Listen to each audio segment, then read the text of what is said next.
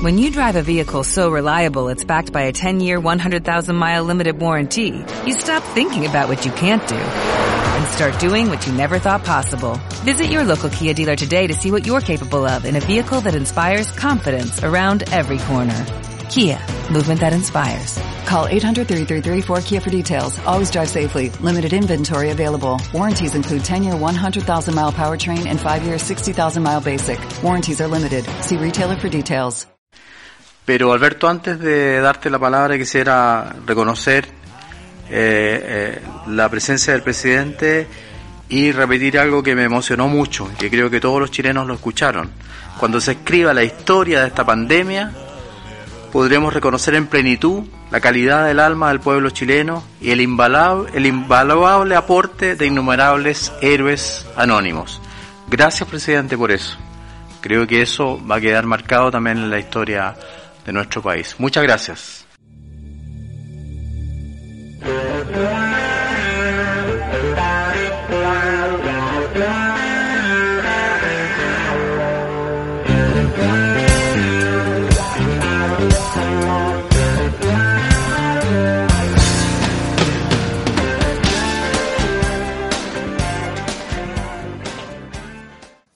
¿Lo decimos?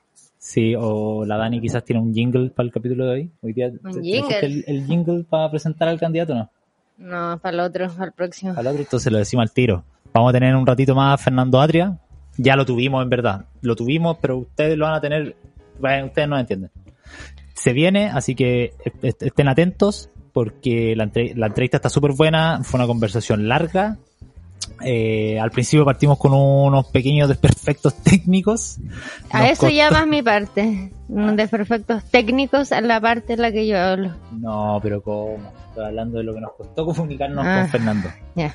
Eh, pero después de resuelto todo eso, logramos hablar con Fernando, nos dio un montón de tiempo, eh, muy buena onda, así que le agradecemos por, por, la, por la buena voluntad de aceptar nuestra invitación. Se viene buena la entrevista hoy. entretenida. Yo lo pasé bien. Tú te tenías muchachos, póngale play porque hablamos harto, intentamos hablar en mm, la política en cristiano y póngale play, pues si vale la pena, un, un intelectual de referencia como Fernando Adria, eh, en verdad que uno puede estar de acuerdo o no, si también es una posibilidad, pero hay que escucharlo, weón. eso, eso sí. Exactamente. De- que escuchar- debo que admitir que me excitó un poco cuando hablando con el weón, le, no, creo que fue el Cristóbal, le dijo, bueno, en la entrevista pasada con Belolio fue como, weón, cacha la referencia, así como, no, cuando entrevistamos a Belolio, no, ah, como los buenos profesionales. Sí, no, ya Sí. estamos en otras ligas. Estamos en otras ligas. Vamos por ti, Michelle Bachelet, ese es mi sueño. ¿O el que el Michelle? ¿Obama o Bachelet? El doble, Sería la genial. doble de Michelle Bachelet. Hay, es que hay hartas señoras que se parecen a Michelle Bachelet. Hay hartas, señora. Hay hartas señoras que se parecen a Michelle Bachelet. Pero Michelle es una. Pero hay una sola más. Y vamos, sola. vamos por ti, Michelle. Sí, pues yo creo que Fernando nos puede hacer el contacto. De más, po. Nos puede Sí, hacer el pero hay que- contacto. Tipo agosto. Yo lo veo. No creo que abra. Eso. Ya, Dani. ¿Qué? Preséntate el programa y la, y la entrevista que se nos viene. Bueno, ahora se viene una entrevista muy buena. Eh, inauguramos una nueva sección de preguntas rápidas donde van a poder conocer más a fondo a los candidatos a la convención. Eh, está bacán, está entretenido y sigan escuchando esta weá. Nosotros somos los fomes, pero después se viene la gente interesante. Somos los teloneros de Fernando. Sí, sí. Somos los teloneros. Ahora viene el show principal. Sí. Así que eso. Disfrútenlo, muchachos. ¿Qué tal, gente? Sean todos muy bienvenidos a esta sección que hemos denominado Sin Piloto Constituyente. En el día de hoy, este programa tendrá una gran entrevista. Nos acompaña el día de hoy el candidato por el distrito número 10 de la lista Apruebo Dignidad, el señor Fernando Atria. Hola, Fernando, ¿cómo estáis? Hola, muy bien. Muchas gracias por la invitación. Muchas Cristian, Sí, yo soy Cristian. Muchas gracias por la gentileza de acompañarnos acá en el programa. Eh, y para partir dándote la palabra inmediatamente, cuéntanos un poquito, más allá de que todos eh, sabemos tu trayectoria y que lleváis un montón de tiempo hablando sobre, sobre que Chile necesitaba una nueva constitución. Eh, igual últimamente sonaba ahí como carta presidencial, entonces eh, cuéntanos un poco que, cómo te decidiste a ir finalmente como candidato constituyente. Bueno, efectivamente, como tú dices, este, este ha sido un tema en el cual yo he estado dándole desde hace mucho tiempo. Yo, yo, yo dije el 2013 y se me cayeron encima, digamos, muchos, que el problema constitucional se iba a solucionar por las buenas o por las malas. Queriendo decir, para ponerlo en el lenguaje de hoy, que se iba a solucionar antes de que estallara o después de que estallara. ¿no? Y me acusaron de estar yo, yo amenazando con un golpe de Estado, con todos estos tanques que tú ves que están aquí en las paredes. tan bueno igual, eh, tan buenos los tanques, ¿no? Muy buenos los Pero claro, para dar un golpe de Estado no son muy útiles estos tanques. y no, lo que yo veía era que había un proceso de progresiva deslegitimación como resultado de una institucionalidad política incapacitada de responder a la demanda de transformación, etc. Y que eso, evidentemente, iba a producir cada vez más deslegitimación o sea, por así decirlo, que la institucionalidad se estaba hundiendo en, en, el fango de la deslegitimidad y que de repente iba a hundirse el último pedacito y iba a ser bloop. Y eso pasó el 18 de octubre.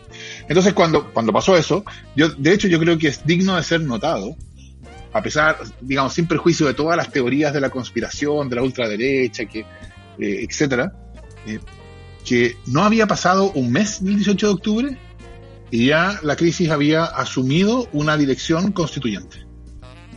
Y se había hecho posible un plebiscito que había sido imposible por 30 años. Eh, y se había dado por muerta la constitución tramposa, porque iba a haber una constitución desde cero, desde una hoja en blanco. Eh, entonces, enfrentado a ese problema, o sea, enfrentado a ese proceso, y dada la, la participación que yo había tenido, eh, y dado además que yo estaba participando del movimiento Fuerza Común, que había entrado al Frente Amplio, ah, entonces era, era evidente que yo tenía que estar disponible para asumir una, el, desafío de, la, de participar en la convención. Eh, eh, entonces, claro, como tú dices, Cristian, en la mitad salió esta posibilidad, esta idea de que yo fuera también, fuera en vez candidato presidencial, pero, pero por lo mismo, rápidamente quedó claro que que tiene que haber cierta consistencia entre lo que uno hace y lo que uno ha hecho. Y en mi caso, esa consistencia exigía que yo tuviera, participara del proceso constituyente. Y aquí estoy, de candidato. Buenísimo. Dani. Hola, ¿cómo estás? Daniela. Hola. Mira, a mí me gustaría hacerte unas preguntas rápidas. Quizás no son preguntas que van a ir como tan al hueso, en base como a lo que te queremos como preguntar más a fondo, pero es un poquito como para conocerte, es, es una nueva sección más lúdica, ¿te parece? Bueno. Ya. Primero, vamos a partir suavecito, pero no te preocupes que no, no, va, a terminar mal. Igual tú puedes hacer las preguntas que quieras, la, respuesta ahí veremos. ya, primero, ¿qué prefieres, té o café? Café. De hecho, yo diría algo más, si me lo permites. A ver, obvio. Yo diría que una, una, una medida del progreso que la concertación significó para este país es que uno, a estas alturas, uno puede ir a un restaurante y pedir un café en la confianza de que no van a llegar con una agüita hervida y un, un sobrecito de Nescafé. Cosa que pasaba antes. Acá Cristian es fanático del café, así que te entiende. ya. ¿Qué prefieres, gato o perro? Perro. Los gatos son neoliberales. Sí, los gatos son neoliberales. Mm. sí, igual puede ser. No, los gatos están con uno mientras tienen algo que ganar, ellos. En cambio, los perros son leales. Como dice mi hija feminista, es verdad, los perros son más propicios para relaciones tóxicas, precisamente porque son leales. Tóxicas en perjuicio de ellos. Es verdad. Pero entre la distancia neoliberal y la lealtad, arriesgando la toxicidad, yo, yo, yo todavía creo que la lealtad tiene, tiene futuro. Perfecto. ¿Cuál es tu signo zodiacal? Escorpión. Uh. No me preguntes si soy cuando lo, ascendente y descendente, ni siquiera qué significa eso. No, no somos de acá en eso. no. Ah. ¿Crees en la astrología? Entonces no. No, por supuesto que no. Perfecto. Debería estar en la nueva constitución la astrología. No, en verdad eso no es que nos importa a nosotros, pero bueno, quizás hay gente que nos escuche y que lee el horóscopo y Ah, quiere bueno, sí. saber. Sí. No, está muy bien, está muy bien, por cierto. Quizás sea un punto de inflexión en algún votante. Uf, puede ser. Ya, otra pregunta. Pero aún así no creo en la astrología. Nos parece bien. Eh, ¿Cuál es tu serie favorita? La de todos los tiempos es Breaking Bad. Buena, buena Yo serie. encuentro que es como la... A ver, hay, hay varios niveles, ¿no? Yo creo que la, la serie que en mi humilde opinión llevó hasta la consumación el género de la sitcom, porque lo que hay ahora ya no son sitcoms, ¿no? Ahora son como... Son el equivalente norteamericano de nuestras telenovelas. O sea, son historias largas que tienen 100 capítulos, 200 capítulos. Eso no eran las sitcoms. Yo creo que Seinfeld llevó hasta la consumación el género de la sitcom y obligó el paso al siguiente género, que es el que tenemos ahora. De ese género, en lo que yo conozco, que debo decir, yo no soy un súper conocedor, pero de lo que yo he visto, eh, Breaking Bad, y ahora mismo estoy viendo, estoy en la última temporada de Homeland, Es buena, Eh, es buena igual. que me tiene completamente fascista.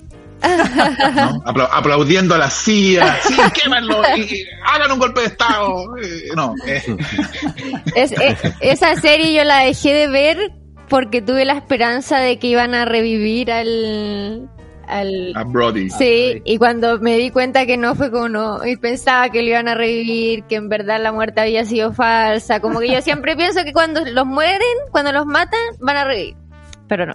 Así Sí, que ahí no, yo también pensé lo mismo. Te puedo, Pero eh, crédito para la serie, que fuera la muerte fuera de verdad. sí. ¿Te puedo recomendar una Eso. serie? Bueno, Te recomiendo la serie Dark. Está en Netflix, yo creo que te gustaría mucho. esa es alemana. Sí, Sí, sí, me la han recomendado. Voy a tomar en cuenta la recomendación. Gracias. Súper. ya. Seguimos. Si tuvieras que ir a una, abro comillas porque la gente no nos está, no nos va a ver cuando escuche esto, misa clandestina, si todos entendemos que son las misas clandestinas, ¿preferirías ir a una de estas misas con Jacqueline Van Rieselberger o con Lavín? Oh. Ahí estamos apretando un poco más. Estamos ahí. Eh, Pero su buena a misa. ver, yo diría una, una preliminar. Eh, yo nunca fui muy de misas, de misas clandestinas. ¿no? Debo, debo decir. Eh, eh, yo siempre fui un poco nerd. Pero en fin, está bien. Asumiendo que uno tiene que ir, Claro. eh, me la pones difícil. ¿eh? Pero no porque sean momios, porque bueno, Claro. eso so- so- lo son, sabemos, sino porque me da la impresión de que son dos personajes que deben ser harto fome. Claro. Los dos. Por eso era la pregunta. Eh. ¿Con quién crees que lo pasarías mejor? ¿Quedamos colgados? ¿Quedamos Un colgados? poquito. ¿Ahora? ¿Ahora sí? Ahora sí, ahora sí. Ahora sí. ¿Con quién crees Ya, no, que- yo te decía que no porque no porque no fueran, no porque sean de derecha, me la Claro. pones difícil. Porque Sí. bueno, está bien, sí, sí, sí, sí. Uno también puede ir de vez en cuando a una fiesta con alguien de derecha. Sino porque da la impresión de que deben ser los dos medio fome. Sí. Eh, Pero, así que yo ver. creo que me, me declararía con, me declararía con COVID y me quedaría en la casa. lo perfecto. Muy buena respuesta. ya, a ver qué más tengo anotado. Mm, ya, si te quedaras parado en una isla y pudieras llevarte solo un libro y una canción, ¿cuál serían? Un libro, perdón quien me da la cuchara, pero un libro Y una canción. está difícil.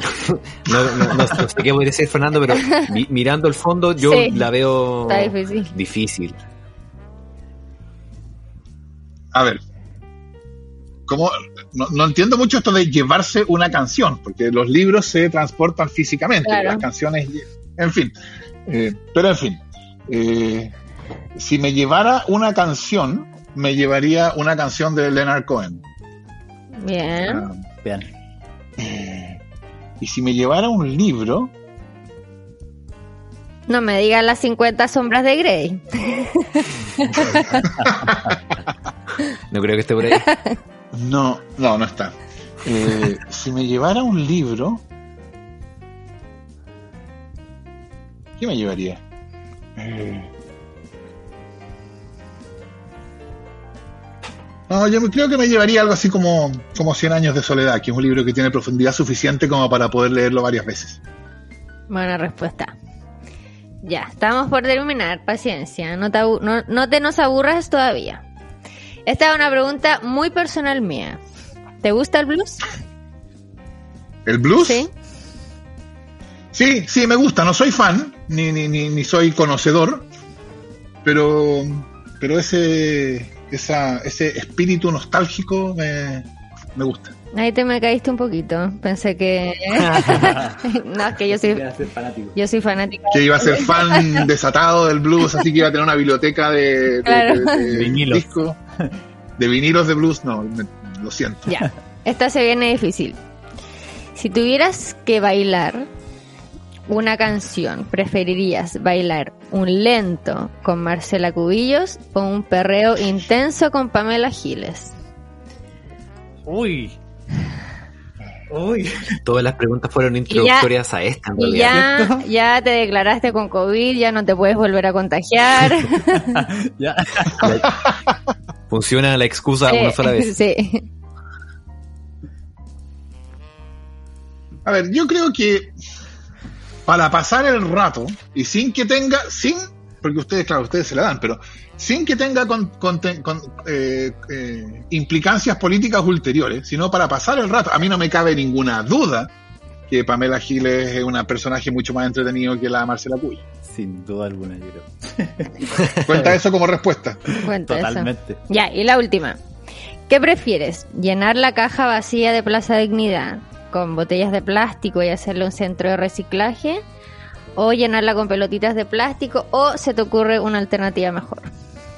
No, con pelotitas de plástico. Estaba pensando si eso iba a estar en las alternativas cuando partí. Perfecto, No, yo la llenaría con pelotitas de plástico y que vayan todos los niños a jugar. perfecto.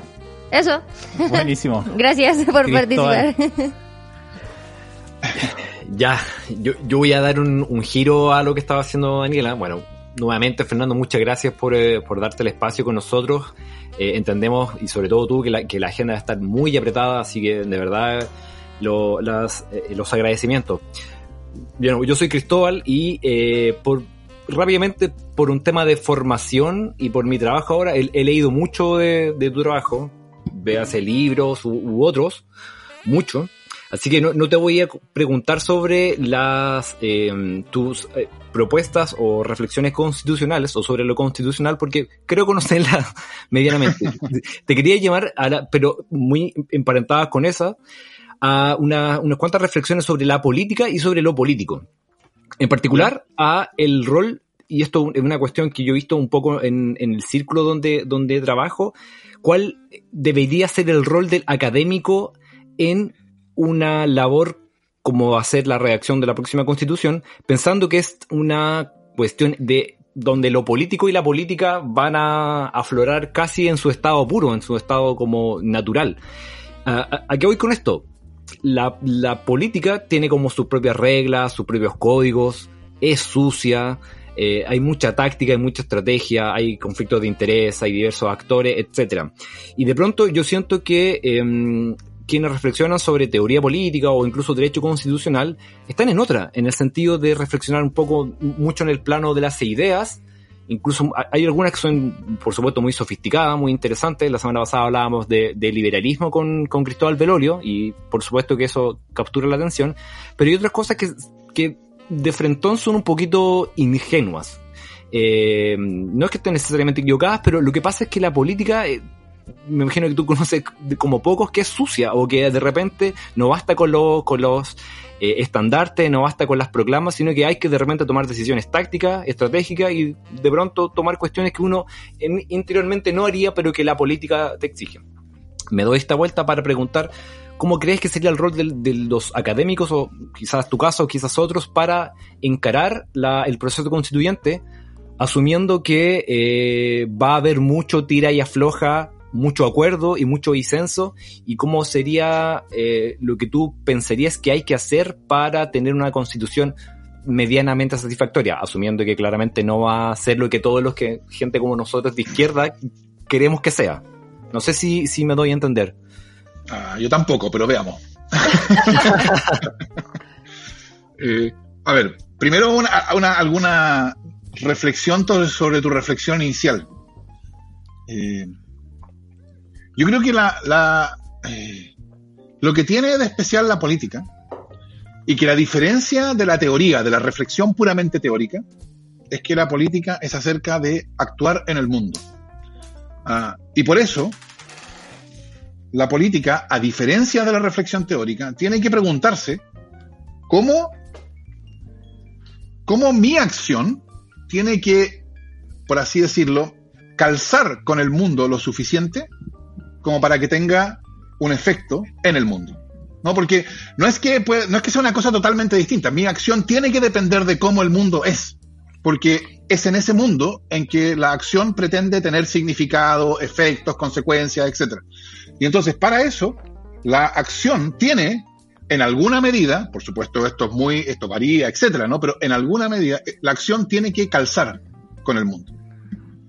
Eh, yo creo que, en parte, eso es, por eso la, la idea eh, de revolución, de que va, va, a llegar un momento en que todas esas limitaciones del mundo como es van a desaparecer y vamos a poder actuar del modo que realmente corresponde a lo que nosotros queremos hacer, esa idea ejerce una atracción, siempre ejerce una atracción, por eso, porque te ahorra la preocupación de cómo mi acción calza con el mundo.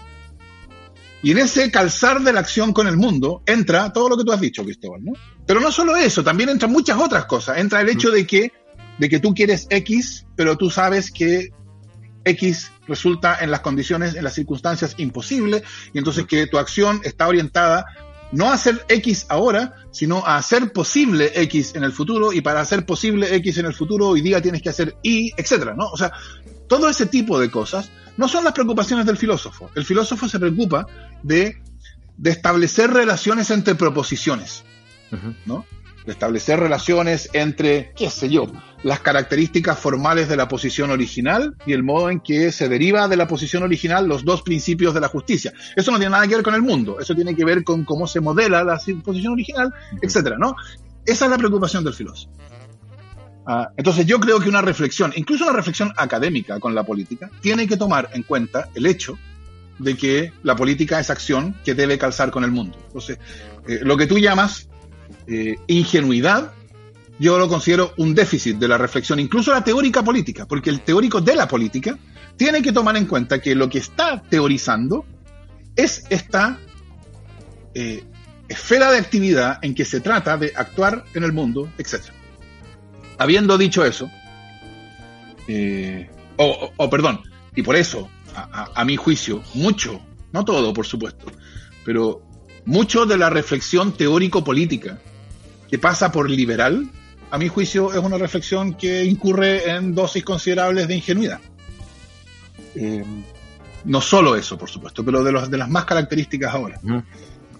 Habiendo dicho eso, yo creo que tu pregunta no tiene una respuesta general, porque no es una respuesta, no tiene una respuesta general y abstracta. No te podría decir, bueno, en esas condiciones lo que va a hacer va a ser, lo que vamos a tener que hacer va a ser tal cosa. Porque precisamente es una pregunta que no se plantea en abstracto. En abstracto, lo más que se puede decir es, habrá que hacer lo necesario para que la acción de uno calce con el mundo lo suficiente para que logremos la nueva constitución. Pero claro, eso no cuenta como una respuesta a tu pregunta. Sería demasiado abstracto. Yo, yo, yo siempre he dicho, cuando la pregunta es una ligeramente distinta a la tuya, cuando la pregunta ha sido, ¿cómo lo va a hacer usted para lograr los dos tercios? Ah, hay, entonces muchos dicen hay que llegar a la convención con ánimo de dialogar, etcétera. Mi respuesta ha sido ese diálogo con, por así decirlo, la bancada contraria. O sea, quiero decir, cuando uno ya está en la convención y hay una bancada que está por la nueva constitución y hay otra que está por mantener lo que se pueda mantener, ese diálogo entre las dos bancadas no es el primer diálogo democrático, es el segundo diálogo democrático. Es un diálogo que ocurre en segundo lugar en primer lugar, ocurre un diálogo que no es con los otros o con la derecha o con lo, etcétera, es con la ciudadanía en general, con el pueblo en general. ¿Qué es lo que está pasando ahora en la campaña? Por lo menos algunos candidatos, nosotros ciertamente, han estado tratando de hacer eso. Otros, otros no sé, pues quieren causar sensación diciendo que quieren acabar adentro y cosas así, pero algunos candidatos están haciendo esfuerzo por, por, porque la, la, campaña sea de, de, visiones, de enfrentar visiones constituyentes. ¿Y esto por qué es tan importante? Porque esa es la primera discusión. Y de esa discusión depende la conformación de la convención. Y la conformación de la convención no va a ser una decisión de alguien en particular, va a ser una decisión del pueblo en una elección. Y eso, creo yo, va a fijar las condiciones. Si, por ejemplo, si en esa elección se manifiesta una composición, o sea, se produce una composición de la convención suficientemente eh, categórica como para, sin mayor discusión, poder hacer del agua un bien nacional de uso público, entonces llegar a un acuerdo con quienes quieren que el agua se mantenga privada y encontrar una solución intermedia, eso no es mostrar una disposición democrática al diálogo, eso es traicionar un mandato ciudadano. ¿Por qué? Porque ese es el sentido de la elección. El sentido de la elección es que la fuerza relativa de quienes estén en la convención depende de una decisión del pueblo en elecciones. Dada esa decisión, y con la eh, composición y las fuerzas relativas que cada uno tenga en la convención, ahí por supuesto todos los convencionales, creo yo, van a estar vinculados, o espero que estén vinculados, por el deber y la responsabilidad que van a tener de hacer lo que sea necesario para que haya una nueva constitución. Pero eso va a ser dada esa conformación que todavía hoy día no podemos dar por sentado. Eso depende de una decisión que todavía no, no, no, no ha sido tomada. Entonces, ¿habrá que llegar a acuerdos? Bueno, eso depende no de nosotros, depende del pueblo. ¿Cuáles son los acuerdos a los cuales va a haber que llegar? Tomada esa decisión por el pueblo en la elección, bueno, habrá que llegar a los acuerdos que sean necesarios para que tengamos la, la, nueva constitución. Pero ojo, con no, con, con no perder de vista que llegar a acuerdos cuando los acuerdos no son necesarios puede bien ser traicionar un mandato popular. Perfecto. Justo me quería, me quería colgar de lo último que dijiste y te quería preguntar eh, tu opinión, ya con pasado el, tiempo, respecto a un hecho particular que quizás fue el puntapié inicial eh, en cuanto a método del proceso constituyente, que es el, ya conocido acuerdo del 19 de noviembre de, 2019. Del 15. 15, perdón, 15, 15, gracias. El, porque yo leí también de repente en ciertos grupos de WhatsApp o, gente a lo cual eh, interactúo, que del mundo constitucional, que había una especie de satisfacción respecto a lo que ocurrió.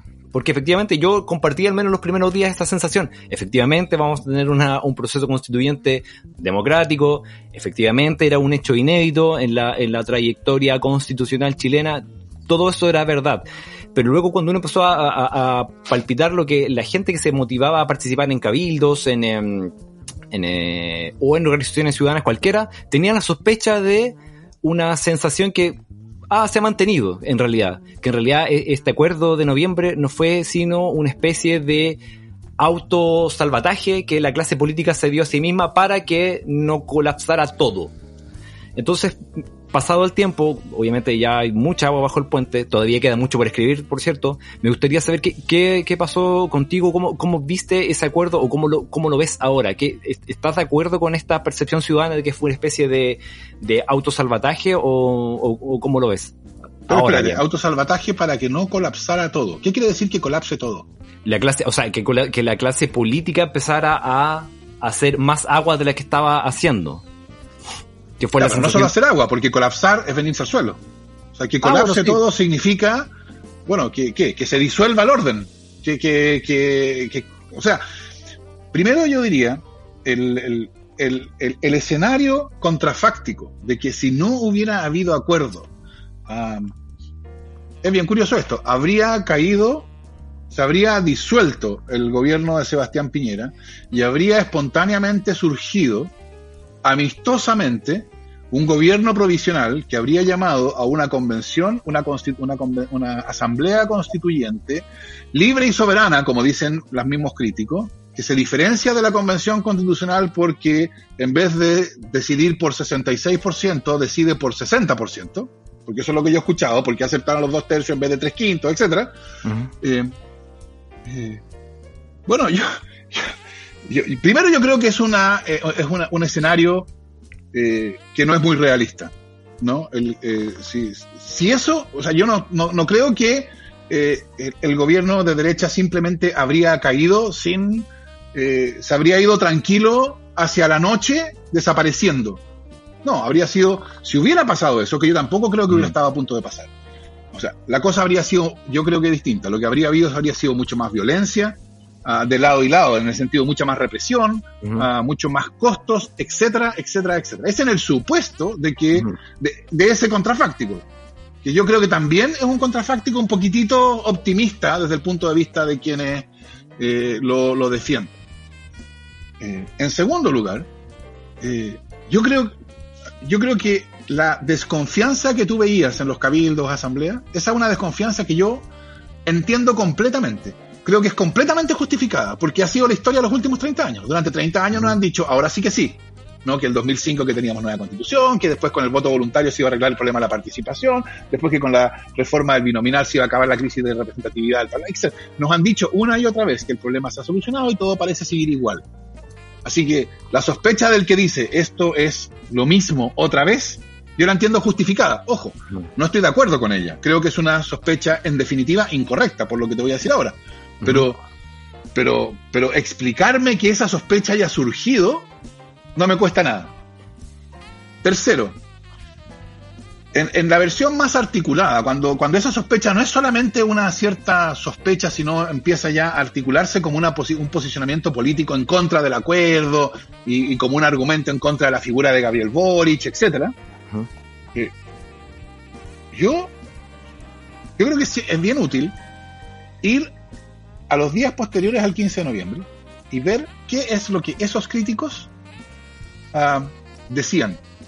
Porque la mayoría de esos críticos decían, por ejemplo, uh, oh, este proceso constituyente va a llevar a una convención constitucional que va a ser elegida igual que la Cámara de Diputados y por lo tanto no va a ser paritaria y no va a tener escaños reservados y no va a ser posible que lleguen candidaturas independientes y eso va a hacer que sea todo igual.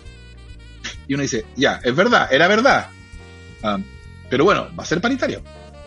Y van a haber escaños reservados. Está bien, la solución para los escaños reservados fue la peor de todas las posibles, pero, pero, pero van a haber escaños reservados y eso es importante y las y pueden haber listas de independientes y eso aumenta considerablemente las condiciones de los independientes.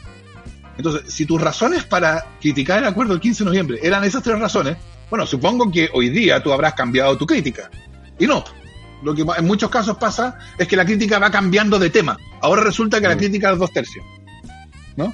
O los tratados internacionales, eh, etcétera. De modo que yo creo que aquí lo que hay es, eh, en parte, el temor a quedar como ingenuo si resulta que esto es otro, otra trampa. Pero yo no creo que sea una trampa. Eh, y por otro lado, creo, eh, es en, en, en, en muchas, en, algunos sectores, lo que yo vería como, precisamente por lo que yo te decía antes, como la acción política tiene que calzar con el mundo, si nuestra acción logra ser exitosa, quiere decir que calzó demasiado con el mundo, que transó demasiado con el mundo, que hizo demasiadas concesiones. Por lo tanto, hay una pulsión, creo yo, en, en algunos sectores de la izquierda a no reconocer nunca una victoria.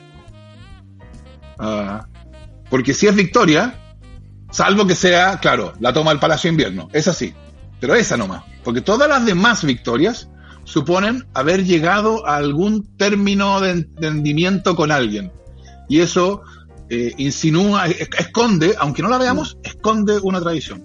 Yo, la, la, los argumentos que yo he escuchado, que los dos tercios van a ser imposible la nueva constitución, bueno, eso es simplemente falso en el sentido de que los dos tercios desde una hoja en blanco no tienen el efecto, simplemente es así, no tienen el efecto que los críticos dicen que va a tener, que es lo que ha hecho la derecha durante los últimos 30 años. No es así. ¿ah? o que los tratados internacionales, que el artículo 135 y su referencia a los tratados internacionales va a ser imposible la nueva constitución. Tampoco yo creo que es así.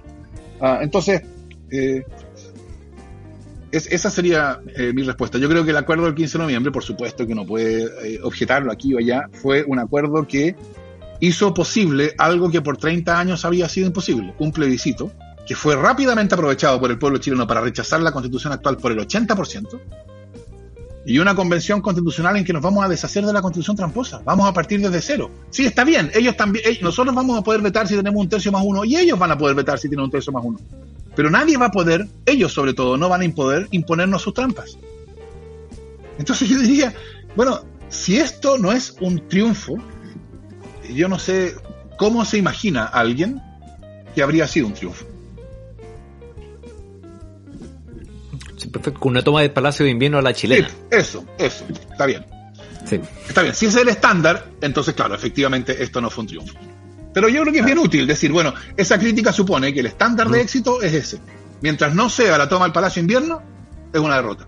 Mm. Yo creo que es bien poco razonable eso. Perfecto. Yo, yo quiero. Muchas gracias. Yo quiero tomarme del, de, de, este eh, colapso que estábamos hablando y quiero citar por un segundo a Mirko Macari y su famosa frase: el desplome de las instituciones. Y estoy pensando específicamente en, en la crisis de las democracias representativas. Eh, y no lo estoy diciendo como una certeza, sino más bien como una pregunta. ¿Mm? Quería saber si tú efectivamente crees que estamos en una, en una crisis de la democracia representativa y de qué forma en la nueva constitución podríamos movernos hacia formas de democracia más directa y más participativa. Eh, yo creo que hay una crisis de las formas democráticas. En mi opinión, esa crisis es causada por la fase neoliberal del capitalismo que hemos estado viviendo por las últimas décadas, en el mundo, no en Chile, en el mundo, que se caracteriza porque el centro del poder se mueve desde la política local hacia los niveles transnacionales donde se mueve el capital libremente. Y entonces el capital adquiere poder allá y la, la política democrática pierde poder. Y entonces la política democrática queda entregada a decidir cuestiones en los márgenes. Y eso llevó, bueno, fue parte de la crisis del estado de bienestar en Europa, los programas de austeridad, los recortes de derechos sociales. En Chile partimos antes, en Chile simplemente se eliminaron los derechos sociales eh, y se construyó una forma política bajo la constitución del 80 eh, que se definía porque expropiaba al pueblo su capacidad de decidir, que es más o menos lo mismo que el neoliberalismo produjo en otras partes del mundo. O sea, yo creo que, por ejemplo, el, el Brexit tiene mucho que ver con esta sensación de que la política británica ya no importaba. Claro, eh, yo creo que esa sensación fue manipulada para que los, votantes británicos se convencieran de que la política británica no importaba, porque lo que importaba eran los burócratas de Bruselas, y que si se deshacían de los burócratas de Bruselas iban a recuperar el control sobre sus vidas. Cuando en realidad la política británica no importaba, porque el, control real lo tienen no los burócratas de Bruselas, lo tienen los que lo tiene el capital internacional. Ahí está el poder. Entonces yo creo que que, la solución ahí fue claramente una solución que no va a solucionar nada, solo va a perjudicarlos. Pero, bueno, pero, pero el problema, el problema es real. Ahora, yo no creo que la solución sea eh, pasar de una forma democrático representativa a una forma distinta, porque yo no creo que haya eh, porque yo creo que la idea democrática es necesariamente representativa. La representación yo no creo que sea un accidente de la acción política. Toda acción política supone, yo diría intrínsecamente, representación.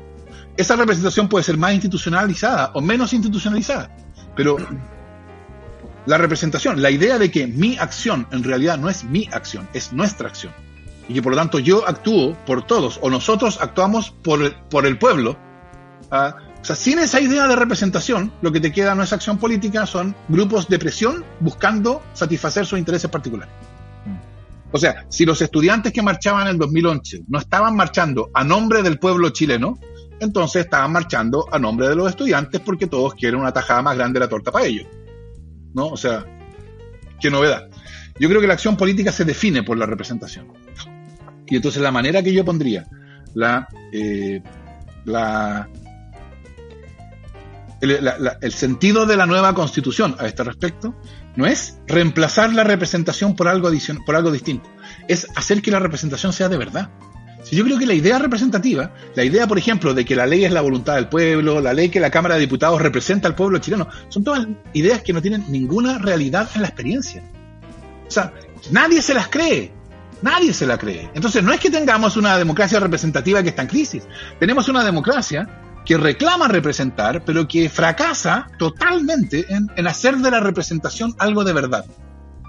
Entonces yo diría, la nueva constitución necesita devolverle a la representación su realidad, su realidad en la experiencia, no en los libros, no en la teoría, en la experiencia. ¿Podrá hacer eso? Bueno, yo creo que de eso depende el éxito de la nueva constitución. Y por supuesto, para devolverle a la representación política su realidad en la experiencia, formas participativas van a ser necesarias. Piensen ustedes, ah, ¿cómo, qué distintos serían las cosas sino después de que nos enteramos cómo se dio, cómo se logró la ley de pesca, nosotros hubiéramos podido tener un plebiscito para que los ciudadanos decidiéramos si la ley de pesca se mantenía o se, se abolía. Eso le habría dado realidad a la idea de que la ley vale porque nosotros queremos. Hmm. Esa es la idea democrática, la ley vale porque el pueblo la quiere. Pero hoy día esa idea no significa nada.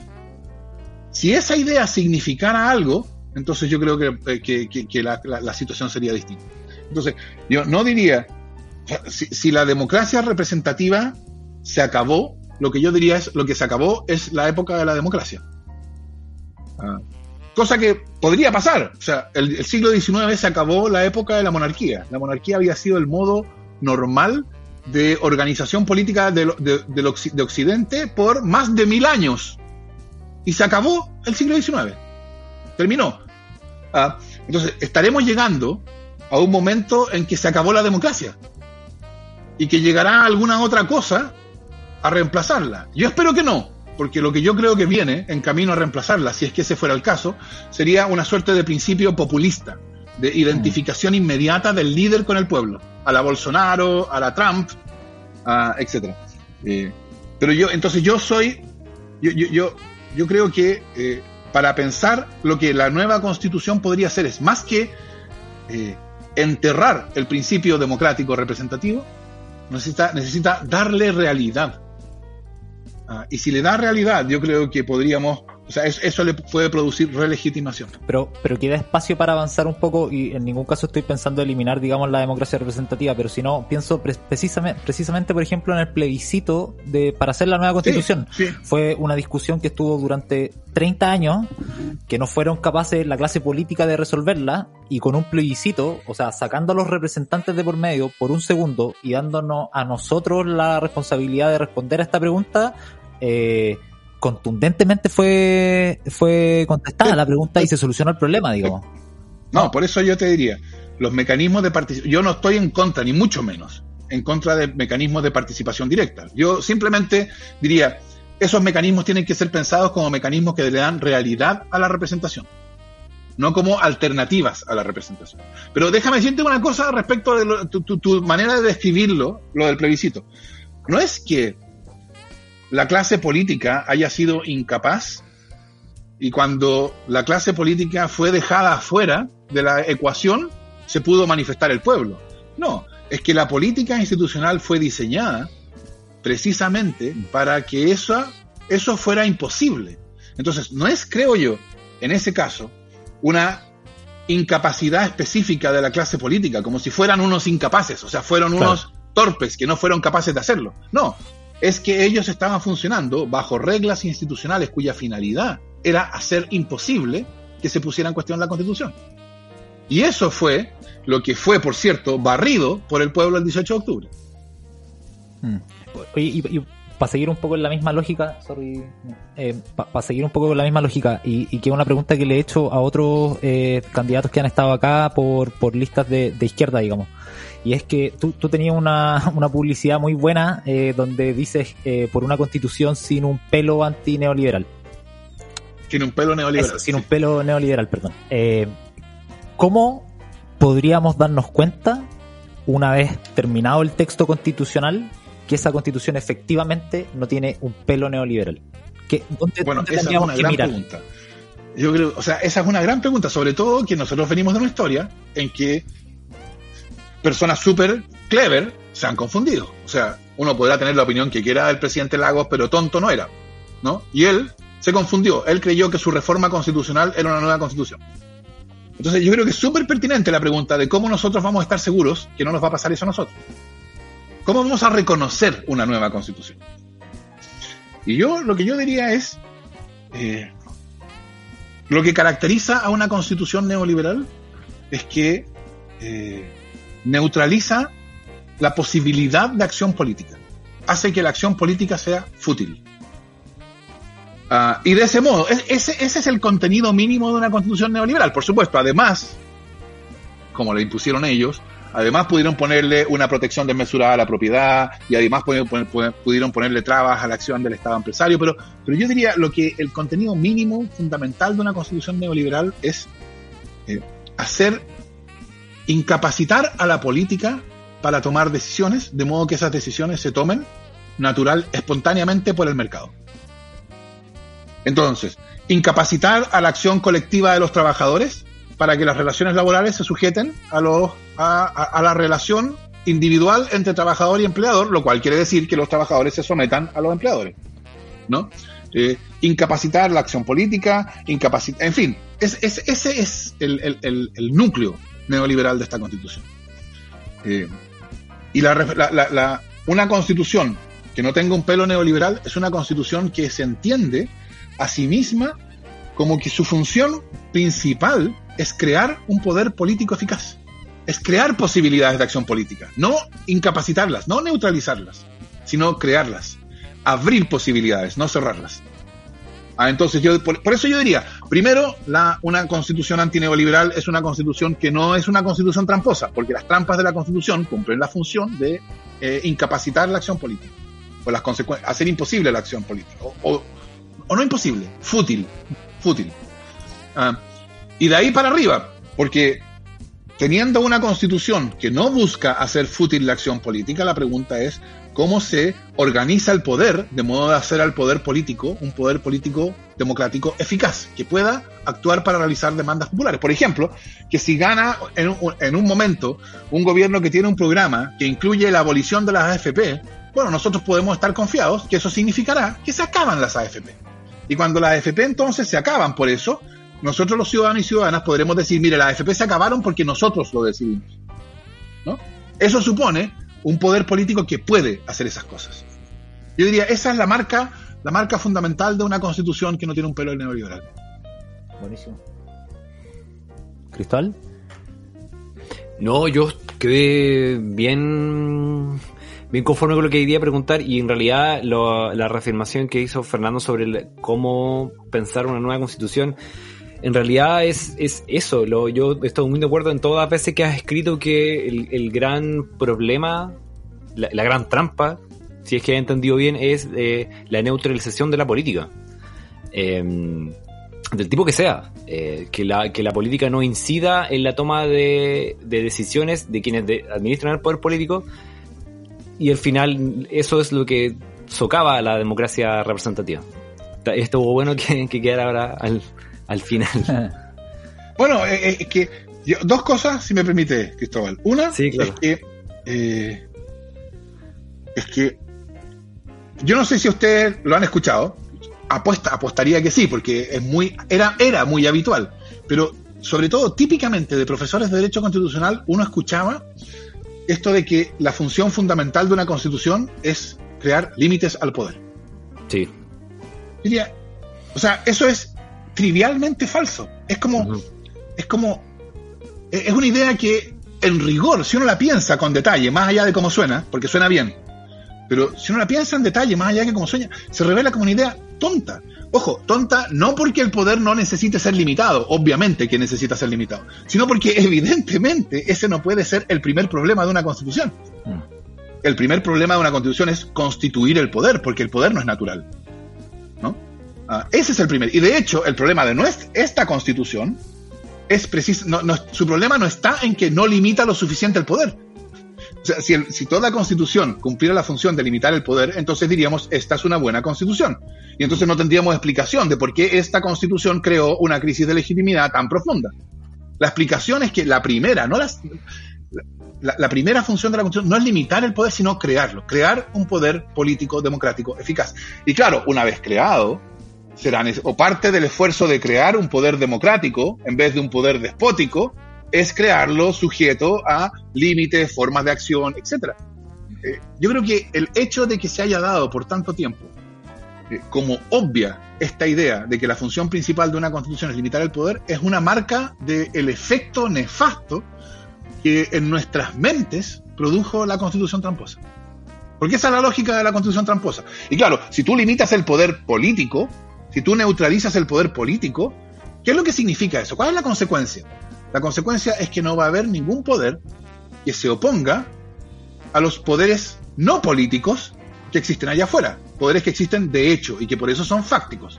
Entonces, por eso yo también vengo diciendo, como desde el 2013, que el problema constitucional se nota, se manifiesta en el abuso. El abuso es la consecuencia del problema constitucional visto desde la óptica del ciudadano, porque si tú tienes un poder político neutralizado, entonces no tienes cómo hacer frente al poder económico. Hasta cierto punto, por lo mismo que tú decías antes, Cristóbal, la política es como la física, hasta cierto punto. Es una cuestión de fuerzas. Dime tú cuánta fuerza tienes y yo te diré que puedes mover.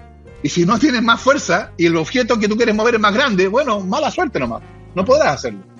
Entonces, si tú tienes una, un poder pequeño, neutralizado, amarrado, arrojado, incapacitado, y al otro lado tienes un poder grande, fuerte, capaz de actuar, y entonces tú te preguntas, oh, ¿cómo se van a, quién, quién, qué intereses van a ser servidos? ¿Lo del, los, que defiende el poder débil, incapacitado, atado, arrojado, o los que defiende el interés fuerte, el poder fuerte, grande, etcétera?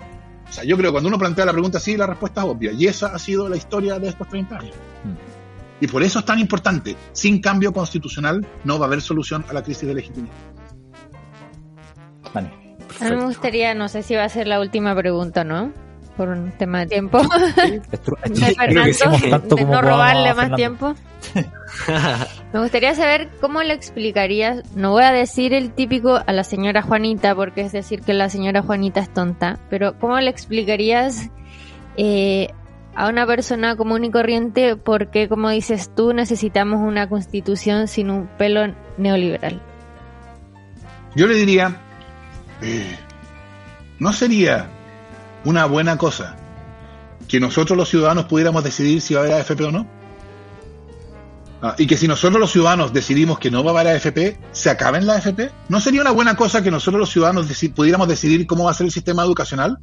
Que nosotros, por ejemplo, pudiéramos decidir que la educación deje de ser una mercancía y pase a ser un derecho social de verdad. ¿No sería una buena idea que nosotros los ciudadanos podamos decidir cómo queremos que sea la policía? Ah, como si, si, si, si, nos parece bien que eh, si nos parece bien, adecuado, que la policía, que, que, el ejército tenga este escalafón dual, uno para los aristócratas, los oligarcas y otro para el pueblo, y que entonces el pueblo nunca puede llegar a ser general, o sea, una estructura decimonónica, ¿no sería sano tener un sistema institucional en que nosotros pudiéramos ver la política como algo que está al servicio nuestro y que es la medida de nuestro empoderamiento, de que nosotros tenemos poder, para decidir sobre la FP, sobre la policía, sobre el ejército, sobre la educación, sobre la salud, etc. En vez de tener lo que tenemos, que nosotros la experiencia nos muestra, que nos podemos pasar años o décadas discutiendo sobre reconocimiento de pueblos indígenas, sobre descentralización, sobre la policía, sobre la salud, sobre la educación, sobre las pensiones, sobre la AFP. Nos pasamos años o décadas discutiendo sobre esas cosas y la discusión gira en banda. No es posible, además. Sename o sea, por favor, ¿cuánto tiempo llevamos discutiendo sobre la espantosidad que ocurre en el Sename? Sobre lo terrible que son nuestras cárceles. Y sin embargo, cuando se trata de tomar decisiones transformadoras, ah, esas discusiones no logran avanzar nunca nada. ¿No sería un mejor país en que nosotros pudiéramos decidir esas cosas y que tuviéramos una política que nos habilitara para decidirlas? Suena bonito. Eso le diría al ciudadano o ciudadana, ¿no? También, también a la señora Juana. yo, yo quiero hablarte un minuto del el otro modelo, porque eh, tengo la oportunidad de tenerte acá y preguntarte, me parece un libro súper bueno porque plantea una propuesta bastante sensata a lo que podría ser un sistema menos capitalista y teniendo en mente que pensar en que el mercado va a desaparecer es, bastante ingenuo, ¿no? Eh, entonces, el, otro modelo prevé o, plantea la idea de que es posible tener un sistema de, eh, eh, de, educación, por ejemplo, en el que la provisión sea dada por privados siempre y cuando esto se esté dentro del marco de lo que ahí denominan como, como el, en, el, en, estas reglas de lo público. Si pudierais profundizar un poquito sobre esta idea de que algunos aspectos de la vida no estén en el mercado y si no estén en este ámbito de lo público, donde los privados, por supuesto, que también pueden interactuar. Claro, bueno, esa es la idea central del otro modelo, que por supuesto todos los intelectuales de la derecha consideraron que era el camino indefectible a Corea del Norte. Eh, eh, que a pesar de que el tema central del otro modelo, de la primera parte, es ese, el régimen de lo público, ellos dijeron, no, esto es eh, estatización. Claro. Lo cual solo demuestra su incapacidad de, de participar en una conversación. No, yo diría, los derechos sociales son acerca de la creación de espacios de igualdad ciudadana. Es, de eso se trata la, transformación de una educación de una mercancía en un derecho social. Si es una mercancía, opera conforme a las reglas del mercado. Si opera conforme a las reglas del mercado, va a ser una esfera donde todas las desigualdades que existen se van a poder manifestar sin límite, porque es así el mercado. Así se manifiestan, por ejemplo, en la distribución de los automóviles, las desigualdades de ingreso. Dime tú cuánto ingreso tienes, si yo te diré más o menos qué tipo de automóvil vas a tener o si vas a tener uno. El mercado, entonces, es una manera de organizar la vida que permite la manifestación de las desigualdades de origen. Por eso, es una manera, creo yo, inhumana de organizar la educación, el mercado. Porque entonces transforma la educación en una esfera más donde las desigualdades de origen se manifiestan sin limitación, con el añadido de que ahí las desigualdades de origen son totalmente inmerecidas, porque evidentemente nadie merece nacer en la familia en que nació. Por eso, la educación es, creo yo, el caso más claro de que no puede estar organizado como un mercado. Y en vez tiene que estar organizado como un derecho social, es decir, conforme un principio de igualdad ciudadana. El sistema educacional existe para proveer iguales oportunidades de desarrollo de la personalidad a todos, para no vincular esas, posibilidades de desarrollo de la personalidad a lo que cada uno puede pagar. Y eso exige una forma no mercantil de organización. Está bien, en el pasado, la manera, y digo, en, el modelo europeo, la, manera en que se, encontró para una forma, para organizar el sistema educacional sin mercado y conforme a un principio de igualdad ciudadana, fue el Estado. Pero yo creo que hoy día, y sobre todo en Chile, esa solución no, no, sirve. Entonces no podemos pensar, creo yo, que la única manera de realizar la educación como un derecho social sea a través de la educación estatal. Ah, y entonces la pregunta es, ¿implica eso que tenemos que abandonar la idea de educación como derecho social? Yo diría, la tesis del libro, del otro modelo, es que no. Es que es posible ah, que haya proyectos privados, en el sentido que son proyectos que el Estado no podría emprender, por ejemplo, proyectos religiosos, pero que se, se, organizan y funcionan en un contexto que eh, no corresponde al mercado, sino corresponde a un contexto, a un sistema estructurado por un principio de igualdad ciudadana. Eso es el régimen de, lo público. Ah, y yo creo, yo pensaría eh, que, que esa es la manera para pensar en los derechos sociales en clave post-neoliberal. Yo creo que no tiene mucho sentido pensar que vamos a poder deshacer lo avanzado en 30 años, volver atrás y retomar el progreso de Chile donde quedó el año 81, el año 80. No, hay que construir sobre lo que se avanzó eh, en, esto, en este tiempo eh, neoliberal. Y eso lleva a una pregunta por derechos sociales en clave post-neoliberal. Y en clave post-neoliberal creo yo que ahí la cuestión de la posibilidad de que haya vínculo entre lo público, entre, entre, el Estado y los agentes privados, pero que eso no signifique mercantilización. Claro. ¿Ah? Eh, eso, eso es la idea del régimen de lo público. Si los críticos de la derecha hubieran eh, eh, estado dispuestos a conversar, bueno, habríamos podido ir desarrollando la idea, testeándola, corrigiéndola aquí y corrigiéndola allá. Como en vez de eso, eligieron esta idea absurda de que el régimen de lo público es simplemente estatismo disfrazado, mm bueno, no, no, ha sido posible conversar de eso, pero yo espero que esa, esa conversación se va a abrir en algún momento. Bueno, Fernando, muchas gracias por tu tiempo, eh, por regalarnos esta conversación, tus ideas. En verdad, los tres te deseamos el mayor de los éxitos. Eh, espero que veas Dark. te voy a preguntar si lo haces. Que escuches un poquito más de blues. y que bueno, que lo que queda hasta el 11 de abril, ¿cierto? Sea eh, hasta ahora, divertido, que lo sigas disfrutando y que bueno, tenga una... Y que acabes adentro, ¿por qué no decirlo así? y que acabes adentro. bueno. Yo me sumo a las palabras de la Dani, de verdad que sería, sería una muy buena cosa que, que quede dentro de la, de la convención. Si, si hay alguien que tiene que estar, yo pienso que, que eres tú, venía hace harto rato ya transmitiendo con, el tema de la nueva constitución, así que sería totalmente un aporte que esté ahí en, la discusión. Bueno, muchas gracias, eh, Cristóbal, Cristian, Daniela. Ha sido un agrado esta conversación. Qué bueno. Muchas gracias por la invitación. Qué bueno. Y si es que terminas adentro, efectivamente, quedas cordialmente invitado para que podamos conversar de nuevo ya en tu rol de, de constituyente. Muy bien, muy bien. Aquí nos veremos de nuevo en, ese evento. Esperamos que así sea. Buenísimo, que estés muy bien. Muchas gracias. Que estés muy bien. Muchas gracias, Fernando. Nos vemos. Chao. Chao, chao.